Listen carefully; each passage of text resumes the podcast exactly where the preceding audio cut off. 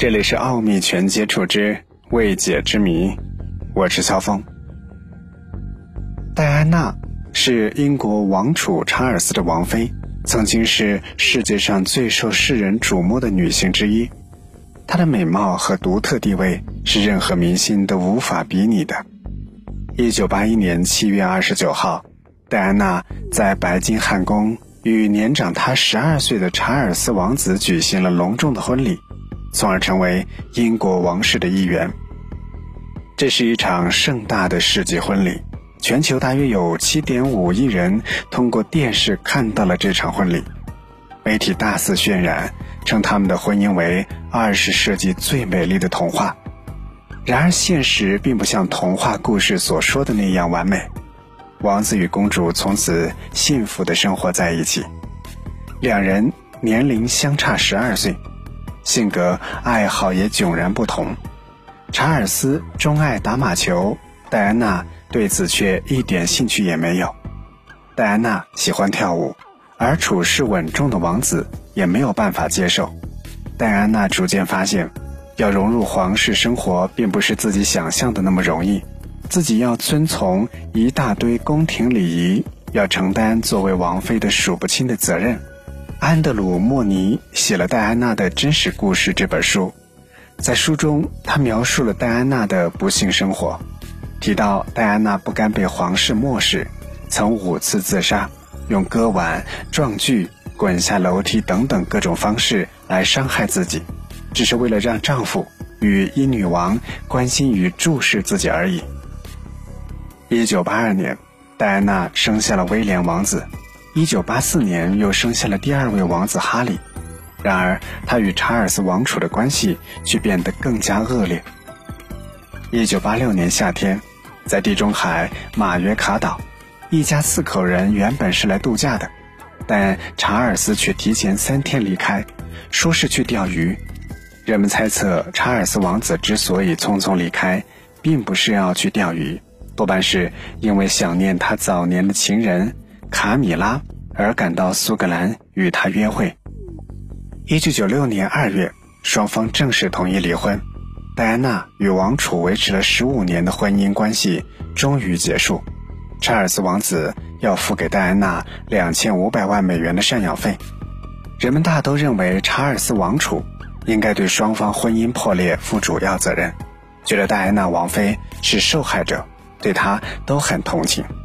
离婚之后的戴安娜结识了一名叫做多迪·法耶兹的男子，并很快与他坠入爱河。一九九七年，戴安娜与法耶兹共度地中海之旅，他们在八月三十一号返回巴黎丽思酒店，并且共进晚餐，随后要乘车一同去法耶兹在巴黎第十六区的住宅休息。饭店方面考虑到二人可能会被记者追踪。派保罗为他们开车，但记者们仍然紧追不舍，不得已保罗高速行驶。行驶到阿尔马桥下隧道时，前面出现急转弯，由于车速实在太快，已经无法控制，小车一下子便撞到了隧道隔离带的立柱上，接着翻滚着撞到右墙，最后摔了回来，停在车道中央。汽车受到如此强大的冲力。几乎变成了一堆废铁，司机保罗与多迪当场死亡，戴安娜坐在后座也受了重伤。记者们追踪到了现场，但他们不是对伤员实施抢救，反而是纷纷上来围住汽车残骸，举起照相机从各个角度拍照。幸好警察和救护人员很快赶到，尽管后来的戴安娜被火速送往了医院救治。但他的心肺受到重伤，大出血，离开了人世。保镖重伤后幸存下来。戴安娜遭遇车祸身亡的消息传出，举世皆惊。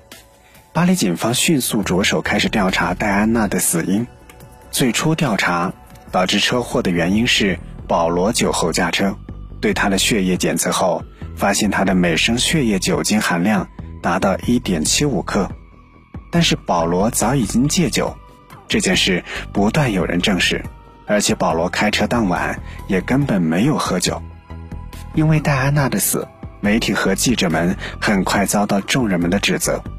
戴安娜很早以前就指责过英国媒体，批评对她的骚扰。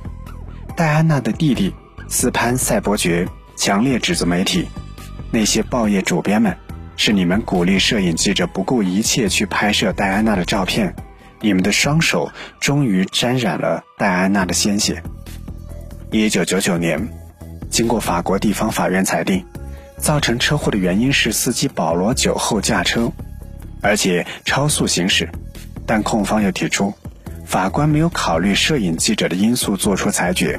事实上，导致车祸的直接原因是由于记者们的追赶，于是向最高上诉法院提起上诉，指控九名摄影记者和一名报社摩托车手与戴安娜车祸遇难有关。